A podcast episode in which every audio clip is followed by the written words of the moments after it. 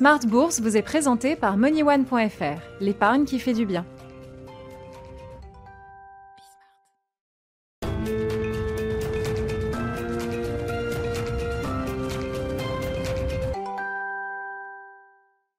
Smart Bourse, votre double dose quotidienne de marché sur Bismart en direct, votre édition de la mi-journée, 12h30, 13h, et puis la grande édition du soir, le grand digest de l'information économique, financière et boursière, chaque soir en direct également à partir de 18h30. Au sommaire de cette édition de la mi-journée, Smart Bourse sur Bismart, des marchés européens qui évoluent tranquillement dans le vert en l'absence de Wall Street. C'est un jour férié pour les Américains, Labor Day, et donc les marchés américains vont rester fermés. Euh, aujourd'hui, ce qui permet donc au marché européen de rebondir un peu après les secousses de fin de semaine, notamment sur le compartiment technologique aux États-Unis. On y reviendra évidemment avec nos, invités dans cette, euh, cette édition. Le programme de la semaine, le grand point d'orgue de la semaine pour les investisseurs, ce sera la réunion de la Banque Centrale Européenne ce jeudi, après les prises de position de la Fed à l'occasion du symposium de Jackson Hole. Quelles seront les réponses de Christine Lagarde? On sait d'ores et déjà que le sujet d'échange pourrait devenir un sujet de crispation. On a en tête, il faut avoir en tête en tout cas la petite phrase du chef économiste de la BCE la semaine dernière, Philippe Lane, quand l'euro-dollar bondissait à plus de 1,20.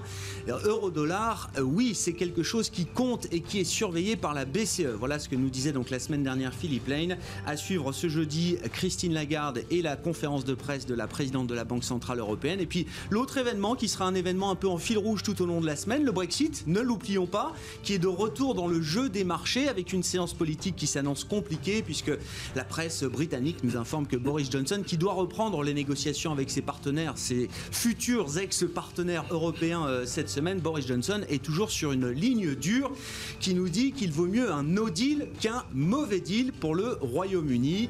Les observateurs semblent sceptiques sur la capacité des Britanniques et des Européens à se mettre d'accord alors que le compteur tourne toujours et Boris Johnson veut un accord ou pas d'accord au 15 octobre prochain. Le plan de trading de la semaine, comme chaque lundi, ce sera avec Romain Daubry dans quelques minutes. Hein. la BCE, je l'ai dit, ce sera le, point d'angle de la semaine avec les actifs à, à surveiller, l'euro-dollar entre autres, et puis les indices européens bien orientés pour cette première séance de la semaine.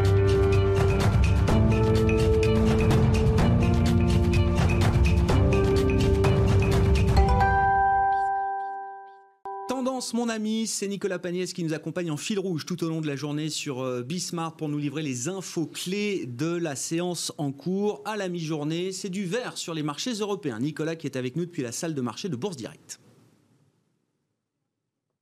Tendance haussière ce matin à la Bourse de Paris. Le CAC 40 a ouvert dans le vert à la suite d'une semaine dernière avant tout marquée par des clôtures en baisse.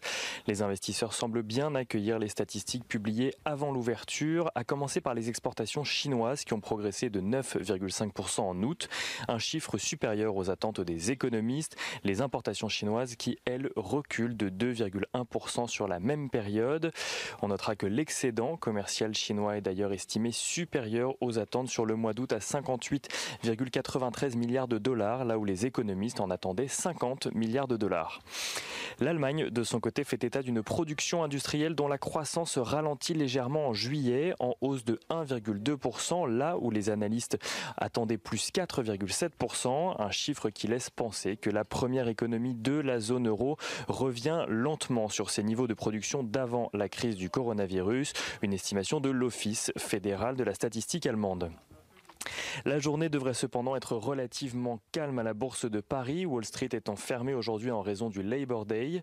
Les investisseurs pourront tout de même surveiller la confiance des investisseurs dans la zone euro.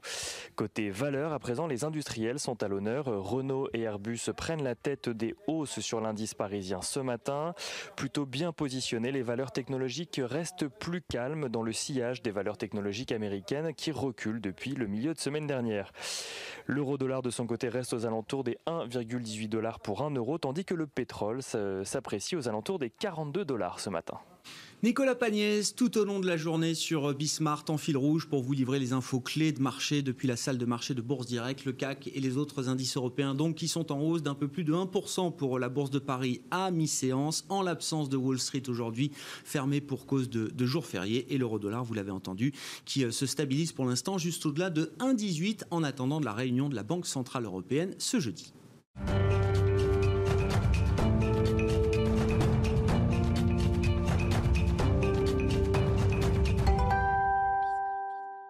Oui, la BCE, ce sera le point d'orgue de la semaine pour euh, les investisseurs et pour les marchés. On va en parler bien sûr dans ce plan de trading, notre rendez-vous du euh, lundi midi avec les équipes de Bourse Direct et Romain Dobry qui est avec nous en plateau, technicien de marché, membre de la cellule Info d'experts de Bourse Direct. Bonjour et bienvenue euh, Romain. Bonjour Grégoire. Ouais, on va reparler de la BCE, de l'euro-dollar hein, qui sera sans doute l'actif à suivre autour de la réunion de la Banque Centrale Européenne. Mais quand même, petit état des lieux, après les, secousses de fin de semaine qu'on a vues alors de manière assez, assez significative sur le marché américain, sur la séance de jeudi, de vendredi, même si la, séance de vendredi à Wall Street s'est un peu mieux terminée qu'elle n'avait commencé pour euh, cause de week-end de trois jours. Hein. Peut-être que les Américains n'avaient pas envie de partir avec euh, du sang sur les murs, comme on dit sur les marchés, avant ce, week-end de, trois jours. Mais état des lieux de nos indices en Europe, c'est le constat qu'on dressait d'ailleurs vendredi avec vous, euh, Romain les indices européens ont plutôt bien tenu face aux secousses des grandes valeurs technologiques américaines. Oui, ils tiennent pas mal. Hein. En fin de, soirée, vendredi, on voyait que déjà le futur, le contrat à terme qui cote jusqu'à 22h le vendredi, remontait déjà,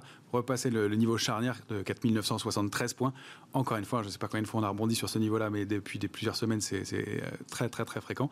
Et ce matin, on est en hausse assez net et au-delà des 5000 points. Euh, donc, le, on n'a pas de relais à la hausse au-delà des 5000 points. En revanche, tous les replis sont payés et un tout petit peu plus haut à chaque fois. Donc, ce que ça a donné graphiquement, c'est que ces embardés de la semaine dernière ont décalé notre trading range. On avait dit que les, les cotations se resserraient à l'intérieur d'une zone qui devenait un triangle symétrique. Ce triangle il a été un peu malmené avec cette fausse sortie, donc ça a décalé la borne haute. Fausse euh, sortie, c'est en milieu de semaine dernière quand on est on, est parti voilà au-delà de 5100 jeudi matin, voilà. Et puis ensuite rattrapé par les secousses de Wall Street, le CAC a terminé autour de 5000 euh, sur cette séance. Exactement. Et donc cette fausse sortie qui a déformé notre, notre figure graphique, euh, bah, a, un avantage, c'est qu'elle nous permet de gagner un petit peu de temps. Parce que l'ancienne figure graphique, l'ancien triangle symétrique pointait à fin octobre. Celui-ci pointe maintenant, euh, avec cette déformation, à mi-octobre. Alors, dans un, triangle symétrique, graphiquement, ce qu'on en attend, c'est d'en sortir le plus tôt possible. Euh, c'est-à-dire que si on sort après les deux tiers aux trois quarts de cette zone-là, ce qui nous amène à fin de semaine prochaine, fin de semaine prochaine au maximum, on sort avec peu de dynamisme. Donc, il faut qu'on en sorte avant. Ça, c'est le, repère qu'on va se donner. les bornes de ce triangle pour cette semaine, c'est 4000, pour aujourd'hui, c'est 4929 en bas, 5108 en haut sur le futur CAC 40. C'est précis. C'est pour la séance. Ce sont des obliques. Donc, évidemment, au fur et à mesure de la semaine, ça va se resserrer. Mais c'est le, point qu'on regarde. Évidemment, il y a ce petit trading range, 4973 en bas toujours, 5015 à très court terme, juste au-dessus, avec des extensions possibles jusqu'à 5048. Mais pour prendre une dynamique, vraiment qu'il se passe quelque chose, euh, il va falloir qu'il y ait un, relais euh, et qu'on arrive à franchir ce niveau de 5000 1110 maintenant, un peu plus. Qu'est-ce qu'on peut dire des, positions spéculatives, des positions ouvertes, comme vous dites, dans le marché euh, romain? Alors d'ailleurs, on peut d'ores et déjà donner rendez-vous vendredi aux téléspectateurs de Bismarck. Vendredi, on fait le, débrief de la semaine avec vous euh, en plateau, c'est la leçon de trading. On parlera sans doute du marché des options, euh, Romain, parce que l'affaire SoftBank, la baleine du Nasdaq, affamée d'options, comme je le disais vendredi, qui a quand même, alors accélérer sans, doute la, hausse des, grandes valeurs euh, américaines, participer peut-être aux secousses de fin de semaine dernière sur, euh, le Nasdaq.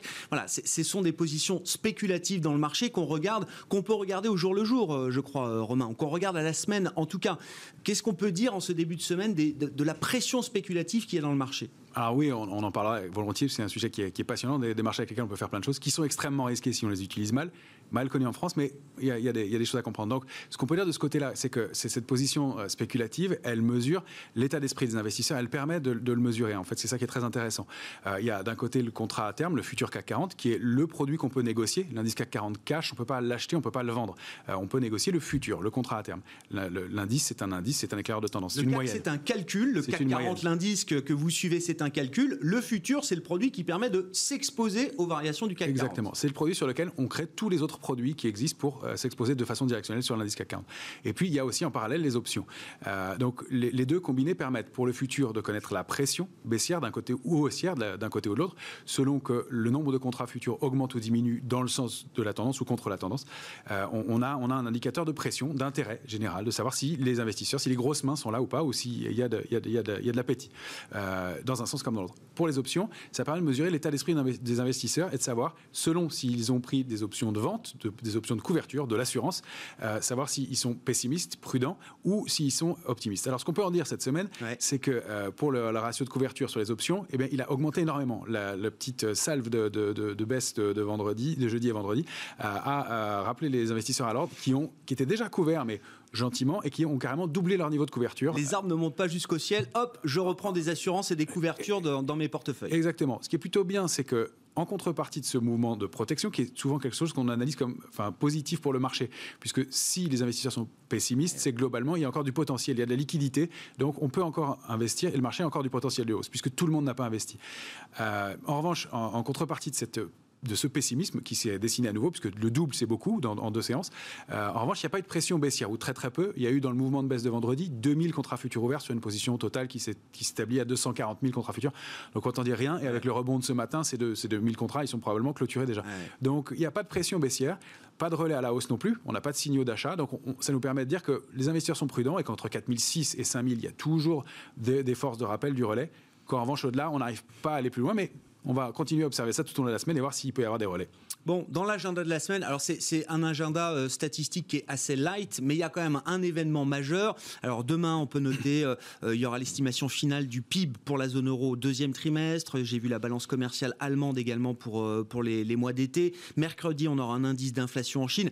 C'est pas des market movers énormes à ce stade, mais jeudi, le gros jour euh, pour euh, les investisseurs avec la réunion de la Banque Centrale Européenne et puis les données hebdomadaires aux États-Unis d'inscription euh, au chômage. On a eu le rapport mensuel vendredi sur l'ensemble du mois d'août, mais chaque semaine, on a ces inscriptions hebdomadaires au chômage. Donc jeudi va être une séance importante. Et puis vendredi, je l'ajoute également, un indice d'inflation aux États-Unis. Même si on sait que l'inflation reste très médiocre, voire morose en ce moment, ça reste toujours un indicateur suivi par les, investisseurs. Si on parle de la BCE avec vous, Romain, on regarde forcément, j'imagine, encore l'euro-dollar. Mm, mm. Mm, tout à fait. L'euro-dollar qui est pour l'instant, bah, on, l'avait dit, est euh, sorti d'une ligne de tendance baissière depuis fin juillet, donc qui est sur un, trend haussier de moyen terme maintenant et de long terme, euh, et qui à court terme en revanche donne des petits signaux de faiblesse depuis la, fameuse phrase de, qui devient fameuse de Philippe Lane. on va la rappeler encore. L'euro-dollar, it does matter. C'était la phrase du chef économiste de la BCE mardi soir parce que l'euro-dollar franchissait un seuil symbolique et très suivi par la communauté financière, le seuil des 1,20. On peut pas dire que l'euro soit surévalué contre le dollar à 1,20, mais ça faisait longtemps qu'on n'avait pas franchi ce, seuil-là, depuis deux ans, je crois. Et donc, tous les yeux se sont focalisés là-dessus. Et le chef économiste de la BCE, je raconte la petite histoire, s'est senti obligé de faire une déclaration quand même pour essayer de calmer le mouvement. Hein. Ça, ça a fonctionné. Et ça a fonctionné. On, est passé de 1,20 à 1,18 euh, sur l'euro-dollar. Et donc, euh, ce, qui, ce, qui, est à noter aussi, c'est que c'était un niveau technique et que le, mouvement et le niveau de l'euro-dollar est important aussi en fonction de la vitesse à laquelle on l'atteint. C'est-à-dire qu'il faut que les entreprises aient le temps d'équilibrer les choses, d'équilibrer leur couverture et leur position. Donc, il y a aussi ce timing qui compte et je pense que ça, ça, a bien fonctionné en tout cas. Euh, ça a donné un peu d'air, on le rappelle aussi au secteur du luxe, donc les valeurs exportatrices, et donc en Europe. Et donc, ça, c'est voilà, un, mouvement à surveiller. À court terme, on voit qu'il y a un petit canal. Si on regarde, l'euro-dollar en journalier, on le voit très très bien dessiné et qui, se, est un peu oblique, mais dont les bornes sont 1,18 et 1,20, quasiment parfaitement euh, ces jours-ci, euh, et qui donc donnent des petits signaux pour l'instant de ralentissement. Donc peut-être, et si on tient compte de la baisse de la position ouverte spéculative qui avait énormément augmenté au cours des dernières semaines, elle a très légèrement diminué euh, sur, les, déclarations du, du, Commitment of Traders de vendredi dernier. Elle a très légèrement diminué. On peut euh, avoir un petit biais baissier à très court terme. Euh, encore une fois, le sens de l'histoire et la tendance, c'est plutôt haussier et c'est un mouvement de fond très haussier. Maintenant, est-ce qu'on va aller rechercher ce support à un 16,06 C'est possible dans l'immédiat. Si on réussit à passer au-dessus d'un 20, dans ce cas-là, c'est un peu en dessous d'un 22. et puis, il y a un gros, une grosse à mon sens, pour les semaines à venir à 1,22, 28. Bon, c'est ce qu'on explique aussi vendredi, hein, pour ceux qui veulent euh, euh, suivre vos leçons de trading. Euh, Romain, vendredi c'était dernier, c'était l'euro-dollar un des marchés sans doute les plus difficiles à anticiper, que ce soit pour les particuliers, mais pour les professionnels également. Hein, c'est ce que vous rappeliez.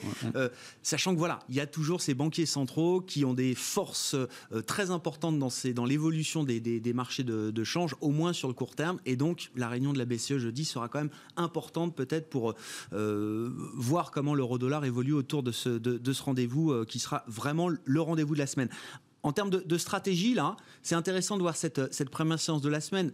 Encore une fois, je le rappelle, en l'absence des marchés américains, il y aura sans doute très peu de volume à l'arrivée ce soir en, Europe et, à Paris, mais on voit toujours secteur automobile et ça fait déjà une semaine, deux semaines que vous nous parlez du secteur automobile comme étant un secteur à regarder, voire peut-être un secteur à investir aujourd'hui euh, sur le marché. Bah, il me semble que si on doit reprendre une tendance haussière, et pour l'instant les signaux sont plutôt favorables, enfin ils sont neutres à, à court, moyen terme, mais on, est, on est, les éléments laissent à penser qu'on va pouvoir remonter un peu sur les, sur les indices européens. et donc, effectivement, c'est un secteur qui devra participer à, à ce rebond et qui a, donne des signaux assez forts. On l'a vu du côté des équipementiers qui se sont pas mal comportés la semaine dernière. Et puis, alors que le Nasdaq perdait 10% par rapport à ses points de mhm. mercredi jusqu'à vendredi après-midi, et, bien le, secteur automobile lui remontait et une valeur comme Renault a pris 10% dans le même temps. Donc, c'est même pas que le secteur auto baissait moins que la tech, c'est qu'il progressait fortement quand la tech baissait. Alors, y a pas, je ne dis pas qu'il y a des, effets de vase communicants, hein, on n'est pas dans les mêmes proportions, mais, euh, euh, il y a manifestement un intérêt et un secteur qui tient bien quand le reste du marché baisse. Donc peut-être que aussi un changement de paradigme et que la technologie c'est très bien, qu'on ne jette pas tout, mais qu'on euh, va, on va être plus prudent, plus parcimonieux sur ce secteur-là dans les semaines à venir, alors qu'il y a des secteurs qui sont des recovery, des possibles rebonds dans les semaines ou mois à venir et qui manifestement confirment aujourd'hui leur, leur trend de fin de semaine dernière. Bon, ce sera intéressant de voir effectivement comment les investisseurs arbitrent après les secousses sur la tech euh, américaine. Est-ce que la, baisse, allez, euh, de 10% pour Apple, je crois même pas, je sais même pas si on a fait 10% de baisse sur Apple, est-ce que c'est déjà suffisant pour intéresser euh, de nouveaux investisseurs ou des investisseurs déjà investis qui voudraient en avoir encore plus? Ou est-ce que non, ça va être l'occasion pour les investisseurs de regarder un peu ailleurs? C'est ça la question de la semaine quand même. Hein. Vraiment, difficile de répondre, évidemment, on, va le savoir. On, sent que c'était un peu ce qu'on appelle topiche, c'est-à-dire qu'on avait du mal à aller plus haut, et ce petit trou d'air est plutôt bienvenu, même si c'est pas dans des conditions un peu, un peu particulières de, spéculation, sur fond de spéculation, mais euh, qui est un peu plus brutal, mais je pense qu'il faudra s'habituer à ça dans les, dans les marchés euh, maintenant. En revanche, euh, oui, il y a, peut-être des besoins de relais ailleurs, et que les autres secteurs surperforment un peu mieux. Merci d'être avec nous, Romain. Chaque lundi, chaque vendredi, Romain Daubry, membre de la cellule Info d'experts de Bourse Direct, avec nous dans Smart Bourse sur Bismart.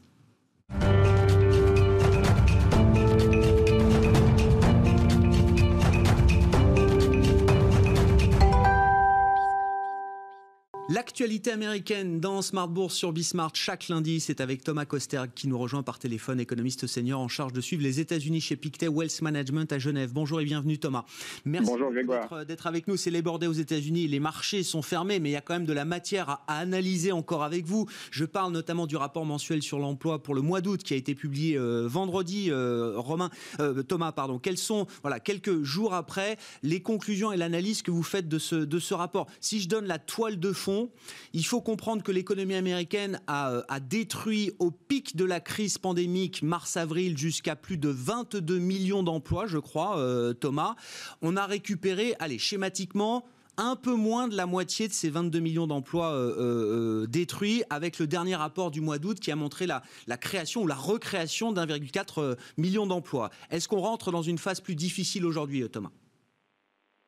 Oui, clairement, je pense qu'on rentre dans une phase plus difficile de, de, de, croissance, notamment de croissance des, des, emplois hein, sur le, marché euh, américain. Donc en fait, en effet, s'il fallait garder un chiffre en tête, c'est 7%. L'emploi aux États-Unis, on est toujours à 7% en dessous de ce qu'on était avant la crise du coronavirus. Donc c'est quand même un gros trou dans l'économie. Moi, ce qui m'inquiète également, euh, c'est qu'on a une, détérioration euh, de, en termes de, de, la qualité de, de, ces nouveaux emplois, mais notamment euh, on a une augmentation de ce qu'on appelle les, ceux qui ont perdu leur emploi de façon permanente. Hein. Parce qu'au début de la crise, il y avait notamment les questionnaires, hein, la fameuse enquête de, l'emploi. Dans les questionnaires, les gens répondaient que leur perte d'emploi était temporaire. Hein. Il y avait quand même l'espoir de retrouver un emploi. Or, on se rend compte que dans de nombreux secteurs, maintenant, en fait, les gens réalisent que leur perte d'emploi va être permanente. Hein. Donc, pour vous donner un chiffre, il y avait maintenant 3,4 millions euh, de, personnes qui ont perdu leur emploi de façon euh, permanente et ce chiffre est en hausse euh, continue. Donc je pense que c'est là où, où le bas blesse un peu. Certes, il y a des créations d'emplois, même si, d'ailleurs, j'insiste là-dessus, le rythme mensuel a, tendance à, baisser. Hein, donc la dynamique commence à s'étioler et donc ça montre aussi que la dynamique de croissance elle perd, du, perd son souffle. Mais aussi donc euh, voilà, cette grosse masse de, de, gens euh, au chômage de façon euh, permanente et ce chiffre qui, comment, qui continue à, croître. Et donc oui, là, maintenant, si on se projette au quatrième trimestre et pour l'année prochaine, on se rend compte que les gains de croissance vont être beaucoup plus difficiles. Bon, et, ça veut dire qu'on ne peut pas attendre sur les prochains mois une baisse aussi spectaculaire et rapide du taux de chômage, alors qui est une enquête hein, effectivement aux États-Unis, vous le rappeliez euh, Thomas, mais c'est vrai que euh, on ne s'attendait pas, personne ne s'attendait il y a encore quelques mois à voir le taux de chômage refluer aussi rapidement sous les sous les 10%. Là aussi, au regard du taux de, sous-emploi, des jobs euh, perdus définitivement, c'est difficile d'imaginer que parce que là on a franchi quand même un, un palier à la baisse assez spectaculaire au cours de l'été, on était un peu plus de 10 je crois en termes de taux de chômage sur le mois de juillet et on est tombé à 8,4 au, au mois d'août. Chiffre qui a été euh, assez surprenant euh, vendredi. Hein.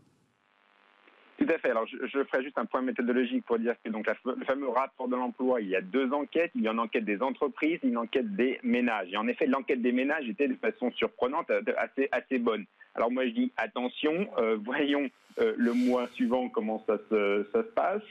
N'extrapolons pas forcément de ce chiffre. Moi, je pense que le taux de chômage va mettre beaucoup plus, euh, va, ça, va être beaucoup, ça va être assez difficile de baisser durablement en dessous de, de 8%. Alors, euh, euh, nous, nous verrons dans les prochains mois, mais en effet, je pense qu'il y a une part des secteurs de l'activité, hein, notamment le tourisme, les loisirs, euh, la distribution, où en effet les pertes d'emploi vont être durables. Et donc, en gros, vous avez, on, on, arrive sur un espèce de coussin où ça va être vraiment difficile de, de, de percer, à mon avis. Donc, on est sur un taux de chômage qui va rester globalement élevé de façon durable, même si voilà, il y, a eu la reprise après les mesures de semi-confinement aux États-Unis dans de nombreux États.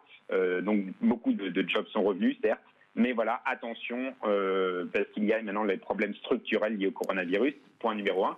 Point numéro deux, je le rappelle aussi, ça dépend euh, beaucoup de la réponse, euh, notamment budgétaire, à Washington DC. Et là, on voit que Washington hésite à faire un nouveau plan budgétaire, et ça, ça pourrait handicaper la croissance au, quatrième, au quatrième trimestre, voire même mener à une rechute de l'activité s'il n'y avait pas une extension d'un certain nombre d'aides, y compris les aides, les allocations chômage fédérales supplémentaires. Donc là, je dis attention, il y a aussi beaucoup qui dépend de la réponse budgétaire à Washington et on voit que les, mois prochains euh, vont être potentiellement assez euh, difficiles euh, et donc on faut voir ce que ça donne sur ce point-là aussi. Ouais, c'est ça. Il faut pas s'endormir du côté du Congrès. C'est ce que vous dites, euh, Thomas, parce que là, on a passé. Alors, c'est difficile à dire comme ça, mais on a passé la, séquence de rattrapage la plus facile hein, en termes de dynamique de rattrapage de, l'emploi. Si on rentre dans une séquence beaucoup plus compliquée, il faut pas qu'à Washington, on se dise bon bah finalement ça, ça s'améliore plus vite que ce qu'on imaginait, et donc euh, on, on, peut euh, on peut prendre un peu plus le temps sur, euh, sur le vote d'un package de, stimulus euh, fiscal. Vous dites non, non, il faut surtout pas s'endormir de ce point de vue-là. Voilà, et en effet, le risque, et notamment cette, euh, cette enquête des ménages, hein, qui était assez bonne, avec un taux de chômage qui, en effet, avoisine les 8%, qui baisse plus qu'attendu, il y a un risque, en effet, que certains au Congrès, comme, comme vous le dites, s'endorment sur leur laurier et finalement refusent de passer un nouveau plan budgétaire. Or, ça, ça serait dangereux parce qu'il y a vraiment un risque de rechute de l'activité au quatrième trimestre et il y a aussi un risque de, heurter la, confiance, euh, la confiance à la fois des business et des consommateurs. La confiance des consommateurs aux États-Unis est en baisse. Hein. J'insiste là-dessus parce que c'est pour moi un, un point noir hein, sur la, la, reprise américaine dans les, dans les prochaines semaines si cette confiance des consommateurs devait continuer à s'affaisser, euh, ça serait vraiment, euh, à mon avis, un grand risque, hein, puisque la, croissance euh, actuelle du PIB est tirée par la consommation des ménages, qui est elle-même artificiellement dopée par le stimulus budgétaire, et notamment les aides très généreuses du gouvernement fédéral. Mais ces aides sont en partie terminées depuis cet été. Et, et, ça fait un moment que vous nous, vous nous donnez quand même des indices autour de la politique monétaire, Thomas. C'est-à-dire que si la fonction de réaction de la politique budgétaire est entravée pour des questions euh, politiques, ce qu'on peut euh, imaginer avec la, campagne électorale qui entre dans sa dernière euh, ligne droite aux États-Unis, ne reste plus sur la table que la Réserve fédérale américaine, alors qu'elle a déjà fait des choses monstrueuses, ou en tout cas en termes de taille, des choses complètement extraordinaires. Mais vous ne seriez pas étonné, je crois que la réunion de la, de la Fed, c'est la semaine prochaine, 15 et 16 septembre, dans le sillage de la réunion de la BCE. Vous ne seriez pas surpris que dès la semaine prochaine, la Fed puisse au moins donner de nouveaux messages annonçant ou préannonçant peut-être euh, une nouvelle série de mesures. Tout à fait. Alors juste pour la, toile de fond euh, sur la sur la Fed, la Fed nous a un peu laissé sur sa faim quand elle annonçait sa nouvelle stratégie de, ciblage de l'inflation en, moyenne. Elle nous a laissé un peu sur notre faim parce qu'elle n'a pas détaillé comment elle allait pratiquement, enfin concrètement, mettre en œuvre cette stratégie. Et donc, il n'y a, pas eu de mention de potentiellement de plus de QE, de baisse de taux, de nouvelles forward guidance. Donc, on ne sait pas exactement comment la Fed va faire pour, bah, évidemment, doper l'inflation. Parce que maintenant, son but, c'est donc de faire de, sauter l'inflation au-dessus de 2% de façon durable pour rattraper l'inflation basse de ces dernières années. Mais on n'a pas d'implication concrète. Point numéro un. Point numéro deux, euh, les données économiques sont assez plutôt mitigées. Alors voilà, ça dépend si on regarde l'enquête des ménages ou l'enquête des entreprises, qui est même moins bonne. Euh, mais point numéro trois, je pense qu'en effet, la Fed pourrait s'inquiéter d'une part euh, du Congrès qui traîne les pieds. Je pense que la Fed est très, très au fait que s'il n'y a pas de nouveaux plans budgétaires, hein, donc on parle d'un plan budgétaire de au moins 1000 milliards de dollars, s'il n'y a pas de plan budgétaire, il y a un risque de la croissance. et deuxièmement, euh, la nouvelle volatilité sur le marché action. Ah. On sait que la Fed est très sensible à ça. La Fed reste très sensible au prix des actifs. Alors on peut s'en désoler ou pas, hein, euh, en fonction de ce qu'on pense. Mais voilà, la Fed est, très, est, très sensible par rapport à la volatilité des marchés, notamment marché action. Et voilà, s'il n'y a pas de nouveaux progrès sur le plan fiscal, s'il n'y a pas de nouveau, euh, s'il y a encore de la volatilité sur le marché action, elle pourrait être incitée à donner des signaux qui iraient en effet vers plus de, de QE. Alors la question c'est est-ce que ce QE euh, supplémentaire arrivera dès le 16 septembre. Moi, je pense qu'à l'heure actuelle, euh, on est encore sur du 50-50 hein, en termes de probabilité, mais par, je pense que par la suite, il y aura, in fine, plus de kiwi de la Fed dans les prochaines semaines. Euh, euh, ça, euh, ça, ça, s'annonce de façon assez claire, ne serait-ce que pour cette nouvelle stratégie qui a été annoncée fin, fin août. Si on veut de l'inflation, il faut faire plus de QI. En tout cas, c'est ce que les logiciels de la Fed diront et diront aux membres du comité. Ben voilà, pour tous les, les enjeux de marché des euh, prochains jours et des prochaines semaines, hein, on aura en Europe la BCE avec la réunion du Conseil des gouverneurs de rentrée ce jeudi 10 septembre et puis euh, la semaine suivante, mardi et mercredi prochain, 15 et 16 septembre, la réunion du, euh, du comité de politique monétaire de la Réserve fédérale américaine. Merci beaucoup Thomas, vous êtes avec nous chaque lundi par téléphone. Thomas Kosterg, économiste senior en charge de suivre les États-Unis chez Pictet Wealth Management à Genève. C'est la fin de Smart Bourse pour votre édition de la mi-journée. On se retrouve dès ce soir en direct à 18h30 sur Bismart. Pour l'instant, les marchés européens, en l'absence de Wall Street fermé pour les bordets, se comportent bien avec un, un rebond de 1% pour le CAC à mi-séance.